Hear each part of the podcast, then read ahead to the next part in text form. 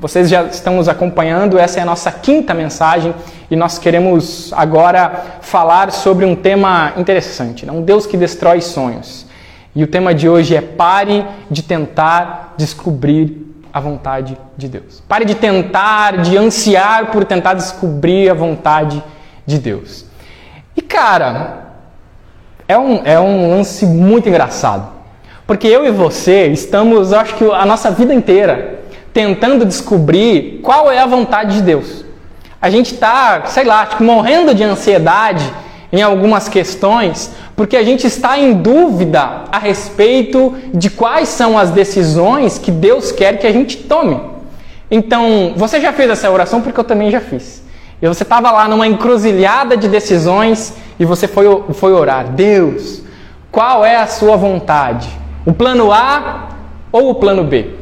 E a gente quer falar sobre exatamente isso, sobre procurar algo ou alguma forma de solucionar os nossos problemas. Em primeiro lugar, nós seres humanos, nós gostamos muito de consultar oráculos. A gente é doidinho por um dadinho jogado que solucione os nossos problemas. A gente, se tem algo que a gente gosta, é de ir até alguém que saiba todas as respostas para as nossas perguntas. Então a gente gosta muito de um profeta, por isso que eles fazem tanto sucesso. Alguém que vai falar o seu futuro, olha que maravilha. Alguém que vai falar o que vai acontecer com você, ou se você deve fazer a faculdade A ou a faculdade B, casar com o fulano de tal, ou com o fulano, ou com o ciclano, né? A gente quer alguém que solucione os problemas para nós. E a gente gosta, eu e você, é, a gente gosta de videntes para saber o futuro ou o que está prestes a acontecer. É um vício nosso. Faz parte da nossa humanidade e da nossa pecaminosidade de não estar no controle das coisas, mas querer estar. Então a gente está constantemente querendo saber. Nós cristãos, nós queremos saber o que Deus quer que eu faça. O que Ele quer, qual a decisão que Ele quer que eu tome. E a gente quer falar sobre isso. Muitas vezes nós nos iludimos com algumas mentiras gospels, né? Até bem intencionadas, como essa, de querer saber a vontade de Deus. É algo nobre. Poxa, é algo tão bonito, né? Estou tentando descobrir a vontade de Deus. Cara, que cara espiritual, que pessoa espiritual. E, e isso vem de um sentimento até bem intencionado, mas mostra uma conduta cristã falsa não no sentido de mentirosa, mas no sentido de imatura. Alguém que está constantemente querendo saber respostas diretas de Deus. Então, a verdade é que não é um mandamento de Deus essa busca desenfreada de descobrir o que Deus quer ou o que ele tem em oculto. Não é um mandamento de Deus a gente tentar, ficar, tentar descobrir o que ele tem em oculto. Um livro, uma passagem de Deuteronômio, inclusive, vai dizer que as coisas ocultas pertencem a Deus e as que nos foram reveladas pertencem a nós. A grande questão é que essa ideia de tentar saber a vontade de Deus para fazer alguma coisa é uma ideia pagã, não é uma ideia cristã. Os povos antigos, inclusive, se você já assistiu o filme 300, tem uma, uma, uma, uma parte do filme em que o, o Leônidas, né, ele vai consultar os oráculos para saber se eles deviam ou se eles não deveriam uh, ir para a guerra.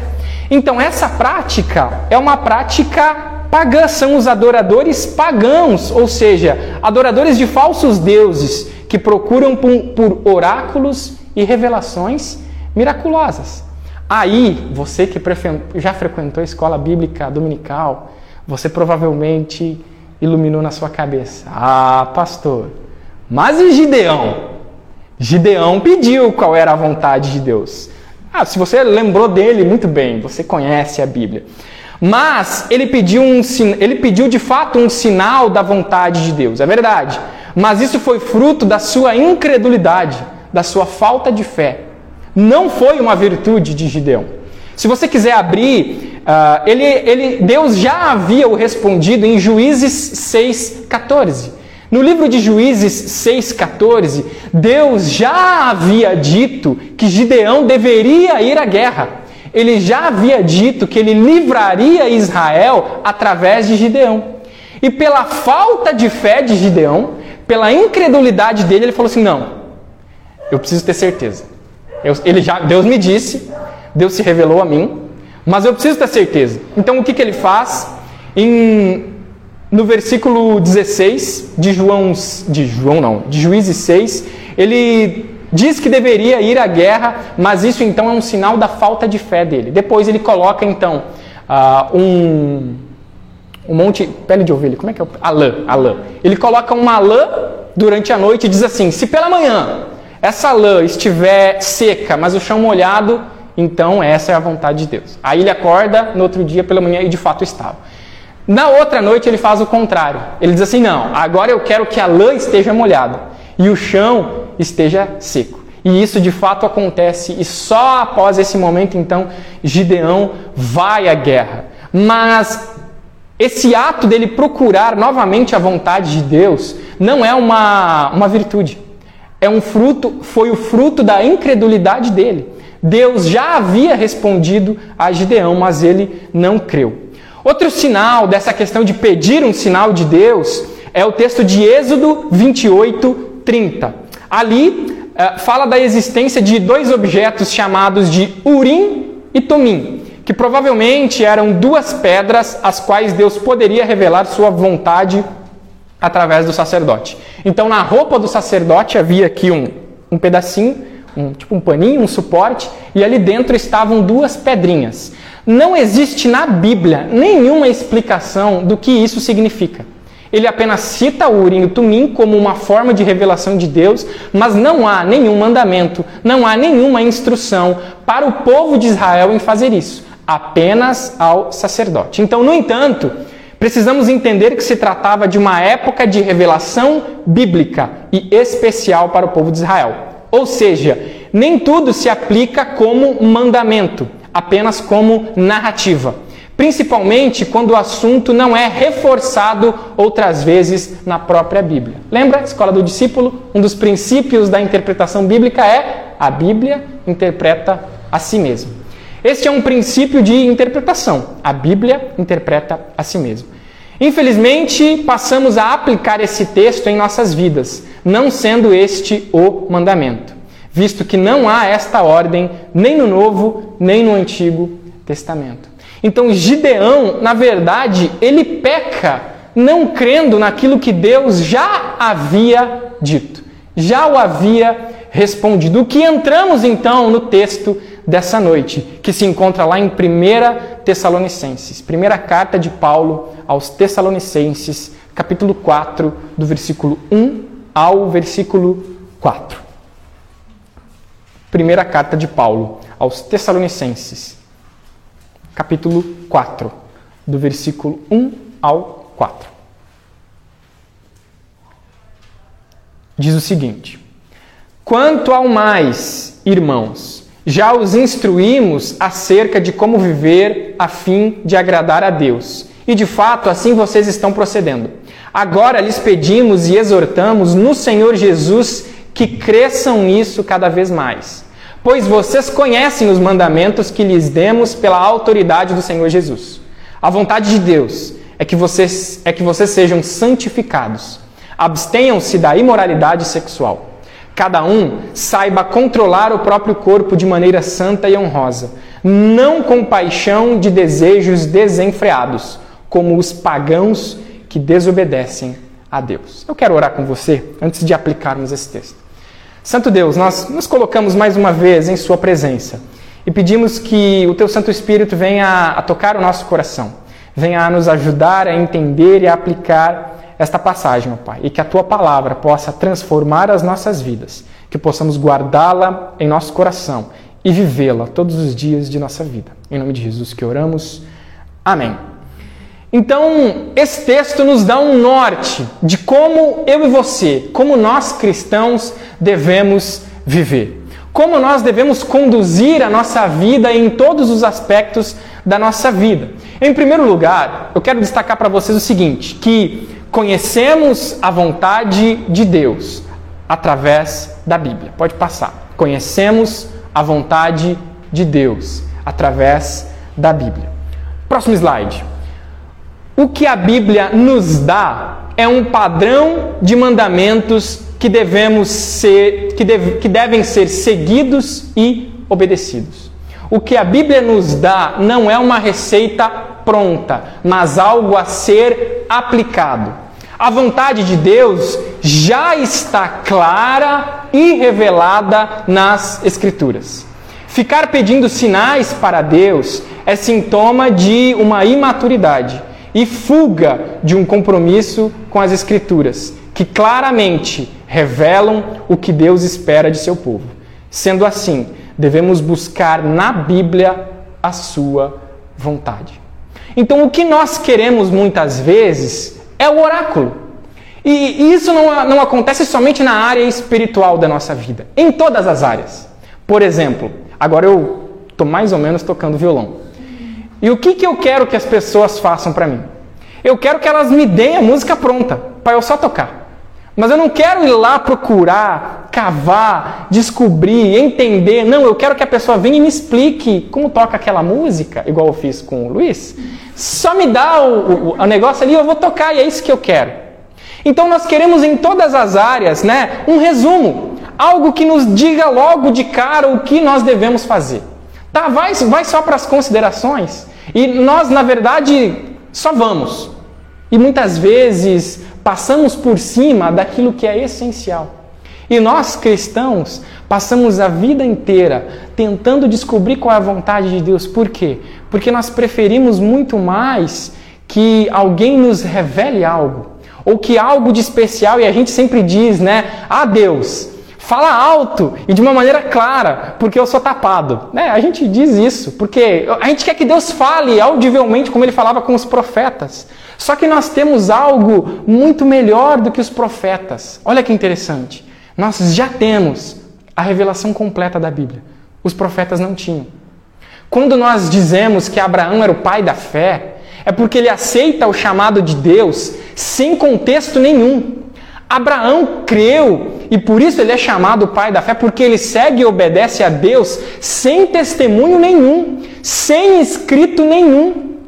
Nós seguimos o mandamento de Deus com uma série dentro de um contexto e com a palavra inteira de Gênesis a Apocalipse já revelada. Eles não.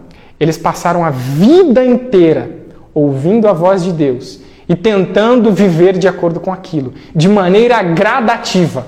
Nós já temos a revelação completa. Então o problema é que nós queremos saber a vontade de Deus até para atravessar a rua.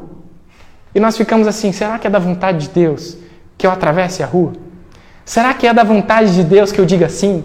Será que é da vontade de Deus que eu diga não? Será que é da vontade de Deus que eu vá? Será que é da vontade de Deus que eu faça qualquer coisa? E nós ficamos nas mínimas coisas pedindo isso, e isso parece muito nobre, parece algo muito piedoso, parece algo que é, nossa, essa pessoa é extremamente cristã, porque ela pede até se Deus quer que ela tome água ou não.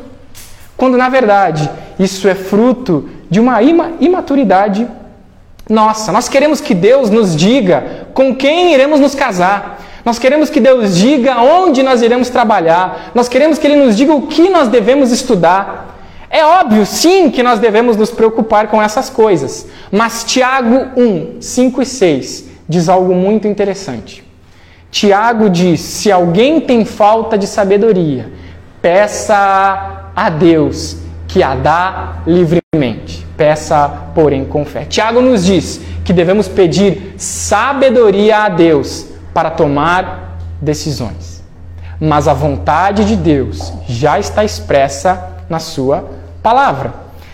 Então, né, aplicando para nós aqui, o que eu devo fazer quando eu me interesso por um rapaz ou por uma moça? O que eu devo fazer quando eu estou em dúvida a respeito do curso? Aula grátis. Primeiro, é tempo de entrar num relacionamento? Quem diz isso é você, não é Deus. É tempo de se relacionar? É tempo de entrar num relacionamento? Julgue na sua mente. Deus não vai, Ele não vai escrever na sua parede se você deve ou não deve falar alguma coisa. Sabe por quê?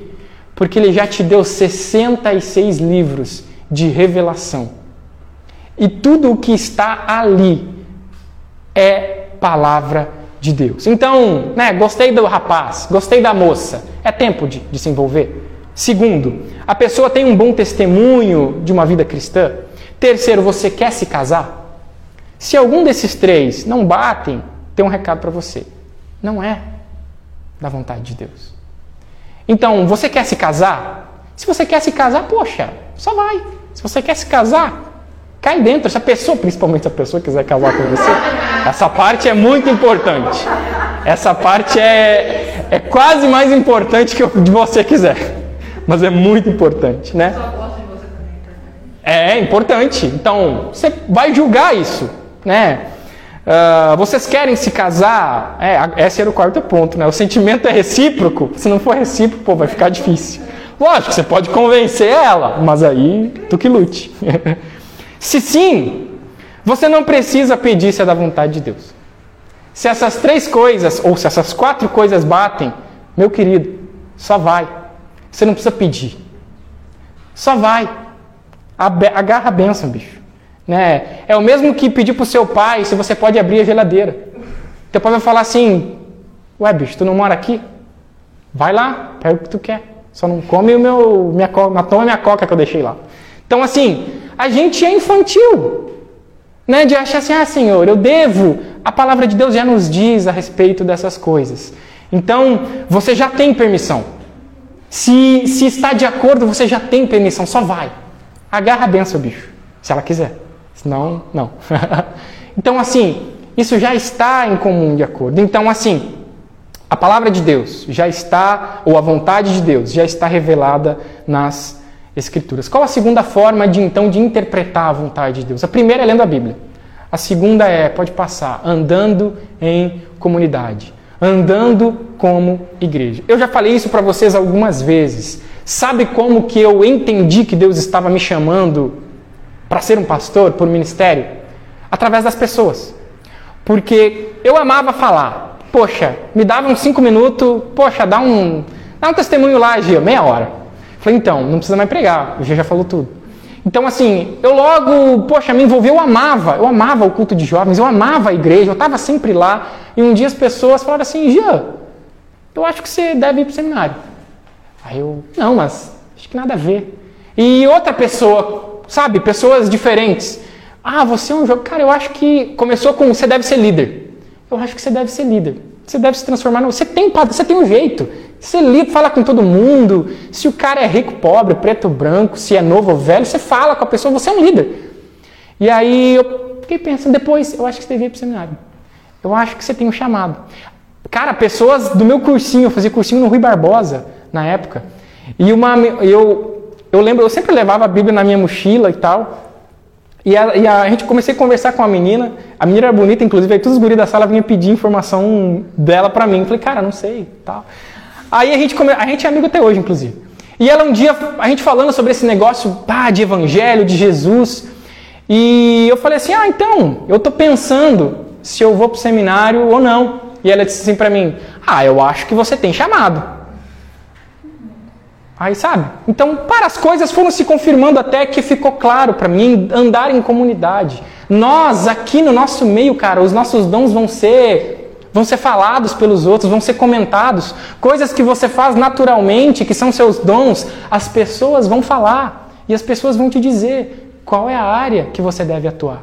E você vai amar também atuar naquela área. Então, uh, outra forma de tomar decisões sábias e acertadas é através da nossa comunidade local. É aí que está a importância de andarmos uns com os outros de sermos igrejas, igual o livro de Atos, e perseveravam na doutrina dos apóstolos, partilhando o pão a cada dia, e Deus ia acrescentando os que iam sendo salvos. É ali que seus dons serão vistos e aprovados. Você será incentivado a usar seus dons, e as pessoas perceberão o que você nasceu para fazer. As pessoas vão ver, cara. Se você vai ser um bom advogado, cara, a gente vai ver aqui. Geralmente você vai ser alguém que argumenta bem, chato, né? Geralmente. Um cara chato. Não, é bem legal. Ah, é verdade. Há exceções. Há exceções.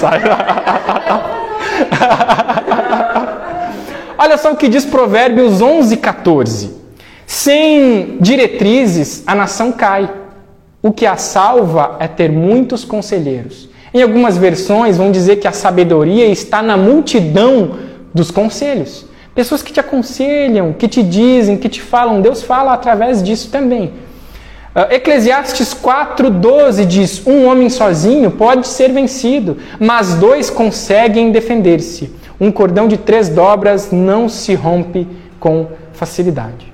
Então eu e você, andando em comunidade, ouviremos e entenderemos claramente. E aí, quando há a junção de palavra de Deus e o testemunho dos nossos irmãos, esse é um casamento perfeito, em que nós vemos as coisas com mais clareza e percebemos as coisas com mais clareza, porque é a comunidade que nos ajuda a aplicar aquilo que sozinho muitas vezes nós não conseguimos. Porque eu e você, todos nós, já sabemos o que é certo e o que não é certo. Eu e você, pelo mínimo que você conheça da Bíblia, assim, mesmo que você tenha um conhecimento pífio, você já sabe o que é certo e o que não é certo. Mas sozinho nós nos desanimamos. E em comunidade nós incentivamos uns aos outros. Nós revelamos os nossos dons uns aos outros. Eu já disse aqui para vocês que os seus dons não são para você. Deus não deu os dons para você. Se você tem dom de ensino, se você tem dom de palavras de sabedoria, se... esses dons não pertencem a você. Eles são seus, mas eles servem para os outros. Lembra do exemplo? Do que adianta ser o melhor chefe de cozinha se não tem ninguém para comer? O que adianta ser o melhor músico, o melhor cantor, se não tiver ninguém para ouvir? O que adianta ser o melhor palestrante ou o melhor professor, se não existem alunos? Os seus dons não são para você. Os seus dons são para o próximo. É por isso que, se você falta no corpo, você e os irmãos saem perdendo. É por isso que Paulo vai dizer que quando um membro morre, todo o corpo sofre. Quando um membro está doente, melhor dizendo, todo o corpo fica doente.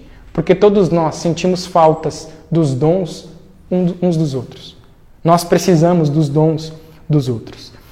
Então, meus queridos, é preciso maturidade nós precisamos crescer.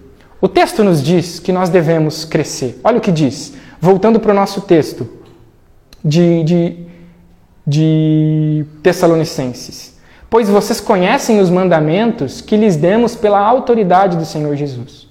A vontade de Deus é que vocês sejam santificados.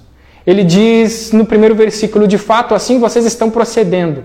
Agora lhes pedimos e exortamos no Senhor Jesus que vocês cresçam o apóstolo Paulo está dizendo que nós devemos crescer nos mandamentos, no conhecimento dos mandamentos, aplicar, viver. Nós precisamos de maturidade, nós precisamos crescer. Mateus 7,21 diz, por exemplo, que entrarão no reino dos céus apenas aqueles que fazem a vontade do Pai, e não entrarão os que desobedecem à lei. Ou seja, fazer a vontade de Deus é viver de acordo com a Bíblia. Não significa que Deus vai te revelar aquilo que você deve ou que você não deve fazer. Então, estar fazendo a vontade de Deus é ser obediente aos seus mandamentos. Ou seja, a sua palavra. Viver, e a gente, a gente viveu, ouviu a vida inteira, né? viver no centro da vontade de Deus, como se ela tivesse um centro no centro da vontade de Deus. Como viver no centro da vontade de Deus? Vivendo conforme a palavra dele. É assim que nós experimentamos a boa, perfeita e agradável vontade de Deus. Romanos 12. Vivendo de acordo com elas. E para a gente terminar, o nosso terceiro ponto: a ausência da lei. A ausência da lei de Deus gera em nós uma ansiedade. Porque vai gerar em você esse sentimento de não saber o que você está fazendo, de estar em dúvida em tudo que você faz. A falta dessa maturidade vai gerar em você sim uma ansiedade. E toda vez que você tem que tomar uma decisão, você vai ficar, ai meu Deus, será que Deus quer que eu faça o A será que Deus, será que Deus quer que eu faça medicina? Será, será que Deus quer que eu faça direito? Será que Deus quer que eu case com essa pessoa? Será, será, será? E Deus está assim, meu jovem, vai ler a Bíblia. Aplique os mandamentos de Deus à sua vida. Aplique, porque senão você vai ter uma vida ansiosa. de estar sempre em dúvida, de estar sempre precisando de uma nova revelação, quando na verdade essa nova revelação não vai vir. Eu creio e respeito as experiências que algumas pessoas tiveram. Eu conheço testemunhos de pessoas que pediram a Deus, assim como Gideão, e pela misericórdia de Deus, ele deu um sinal. E eu respeito muito. Nunca aconteceu comigo. Geralmente ele não me falava nada. Eu pedia, Senhor, é da sua vontade? Só ouvi o grilinho. Nada. Nada, nem um pio, nem um ar, nem um sonho para me revelar. Nem nada, nada, nada. Geralmente nada. Por isso eu respeito. Se você me disser assim, ah, mas eu uma vez pedi, cara, glória a Deus. Glória a Deus. Mas eu ainda não experimentei isso. E eu quero te encorajar a não colocar a sua fé nisso. Antes, coloque a sua fé em algo que é muito mais firme a palavra de Deus. Então, muitos jovens, pode passar, andam ansiosos por causa disso. Estão esperando ouvir a vontade de Deus para entender o propósito da vida. Não fique esperando o propósito para caminhar, porque você descobre o propósito na caminhada. E isso fará com que você descubra que o propósito é a caminhada. Deus quer que você ande nos caminhos dele. Essa é a vontade de Deus.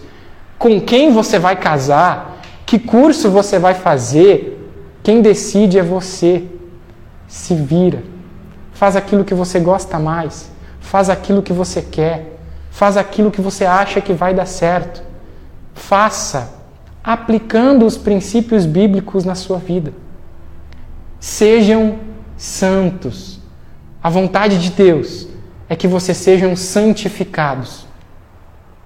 Se vai ser no direito, glória a Deus. Se vai ser na medicina, se você não quer fazer nada, quer ser, sei lá, vai. Deus, eu vou falar uma coisa e depois eu vou desfalar, tá bom? Não sei se vocês vão entender. Deus não está preocupado com o que você vai escolher no sentido de trabalho.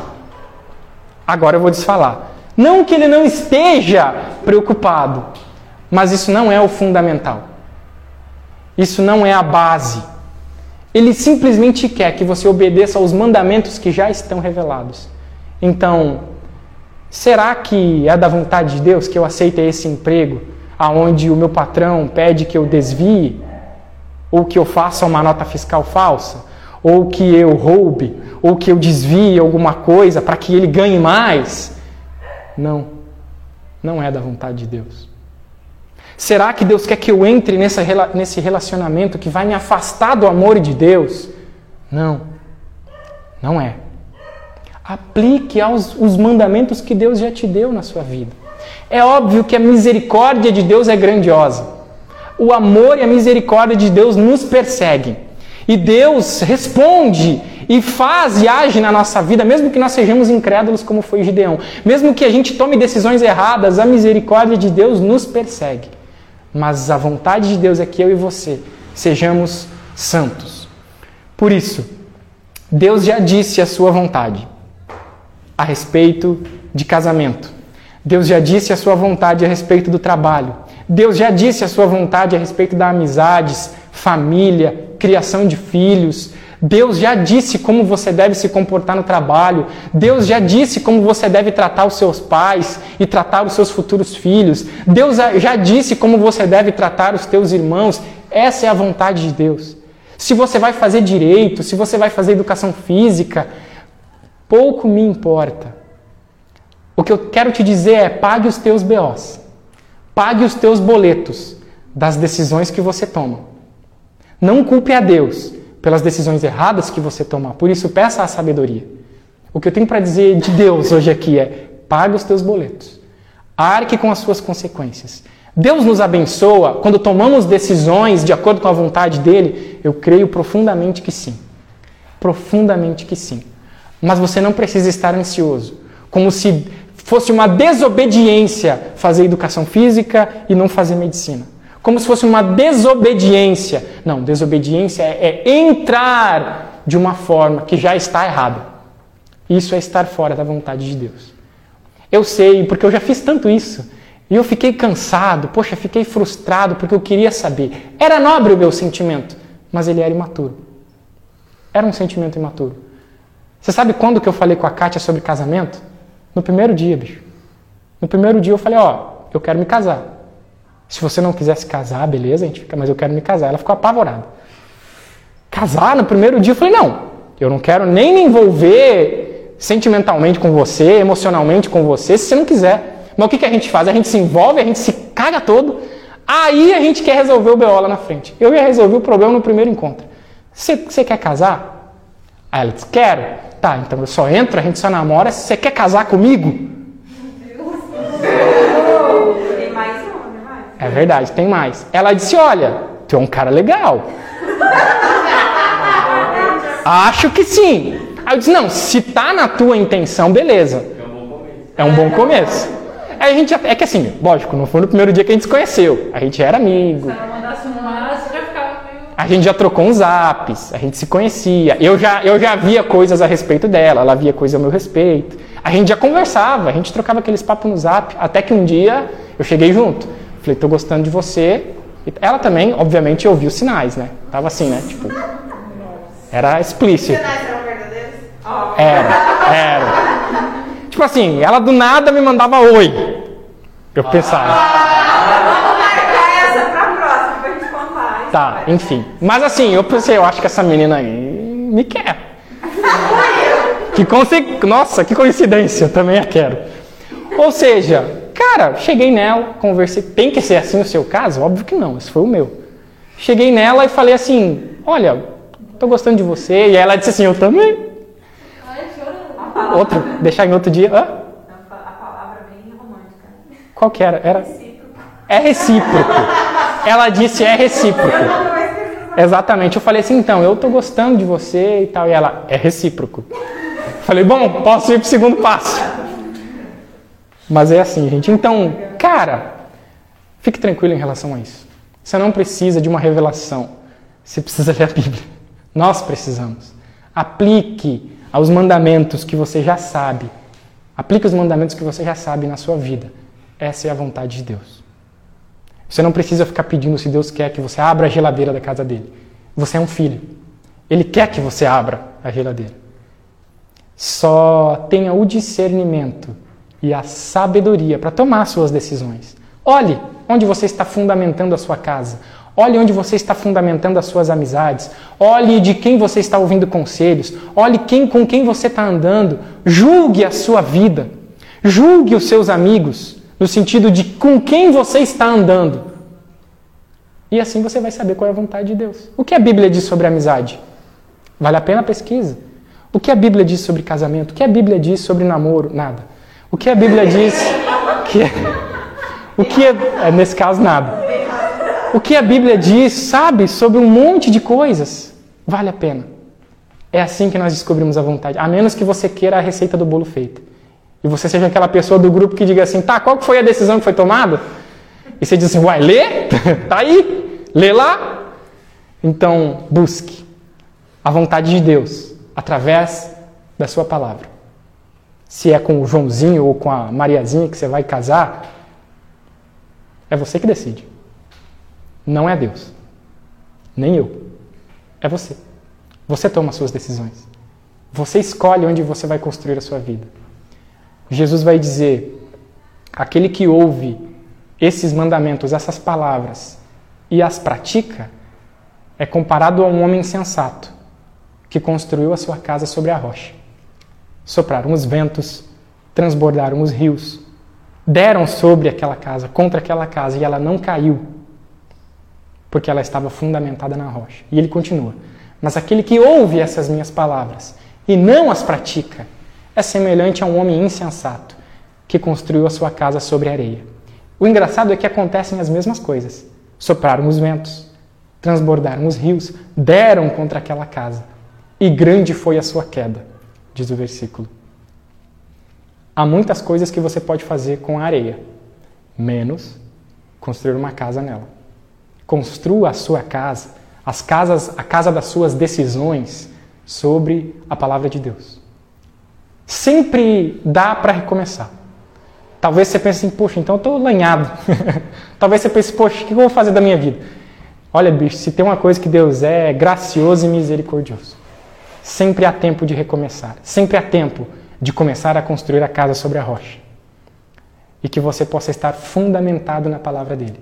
A sua vida está fundamentada na palavra dele? Se sim, meu bicho, pode casar, pode ficar solteiro, pode trabalhar aqui e ali, só vai. Só entenda que Deus quer que você seja santo, irrepreensível, que você aplique as palavras dele. E para a gente terminar, como conclusão, a vontade de Deus é que você seja santo, que você viva em santidade, em tudo que você for fazer. Tudo que você for fazer. Nenhuma adoração no culto pode ser aceitável a Deus se for desacompanhada de obediência. Então, Entenda que você precisa pagar os boletos das decisões que você toma. Peça sabedoria a Deus. Medite dia e noite em Sua palavra, como diz Salmo 119 e 105. A tua palavra é lâmpada que ilumina os meus passos e luz que clareia meu caminho. Então viva. Vive. Acho que essa foi a última resposta que eu dei sobre vontade de Deus. Né? Sei lá, bicho, eu só vivi. Só fui indo e cheguei aqui. Cheguei onde eu estou. Construa sua casa. Aplique o Salmo 119. A tua palavra é lâmpada que ilumina os meus passos. Sabe o que isso significa? Aplicar o seu conhecimento bíblico aos passos que você dá. Essa é a vontade de Deus. Ela clareia, ela ilumina. Por causa disso, você vai dizer não a algumas amizades, quem sabe. Não significa que você vai agir com preconceito com outra pessoa. Mas Jesus andava e curava todo mundo. Mas ele escolheu 12 para caminhar com ele. Então escolha as pessoas que estão perto de você. É da vontade de Deus que você cumpra esses mandamentos. Então, apenas viva. Apenas viva. E largue essa ansiedade. Isso vai te ajudar, talvez, na sua ansiedade. Os problemas de ansiedade. O que, que Deus quer que eu faça? A resposta é: vai lá. O que, que você Quais são os seus dons? Quero fazer biologia. Você gosta de biologia? Não. Sei lá, né? Então acho que você vai entrar numa furada. você gosta de ler? Você gosta de quê? Começa por você gosta de quê? É essa área que você vai. Se você não gosta de nada, então não faça nada. Então, só paga os teus boletos. Paga os teus boletos. Tanto fazer ou não fazer. É isso, gente. Eu quero ler de novo esse texto. Nosso texto base. Eu quero que ele fique gravado no seu coração. Eu sei que você vai ficar curioso em saber qual é a vontade de Deus amanhã, depois da manhã. Vá para a Bíblia. Estude a Bíblia. E conheça as palavras de Deus. Quanto ao mais, irmãos, já os instruímos, vocês já sabem, acerca de como viver a fim de agradar a Deus. E de fato, assim vocês estão procedendo. Agora lhes pedimos e exortamos no Senhor Jesus que cresçam nisso cada vez mais pois vocês conhecem os mandamentos que lhe demos pela autoridade do Senhor Jesus Cristo. A vontade de Deus é que vocês sejam santificados. Abstenham-se da imoralidade sexual e cada um saiba controlar o próprio corpo de maneira santa e honrosa, não com a paixão de desejo desenfreado, como os pagãos que desconhecem a Deus. Gente, fé no Pai que o inimigo cai. como conclusão. Eu quero orar com você e essa é a vontade de Deus, que todos os aspectos da sua vida sejam santificados. Todos. Dentro disso, as decisões que você vai tomar competem a você. Paga os teus boletos. Eu pago os meus, das decisões que eu tomei, boas e ruins. Deus me acompanhou, estou aqui pela graça e misericórdia dele. Faça esse lema também da sua vida. Peça sabedoria a Deus. Deus, dá-me sabedoria. Livro de Tiago, ao qual ele dá livremente a todos que o pedem. E você conseguirá seguir de fato, cumprir os mandamentos de Deus. Vamos orar?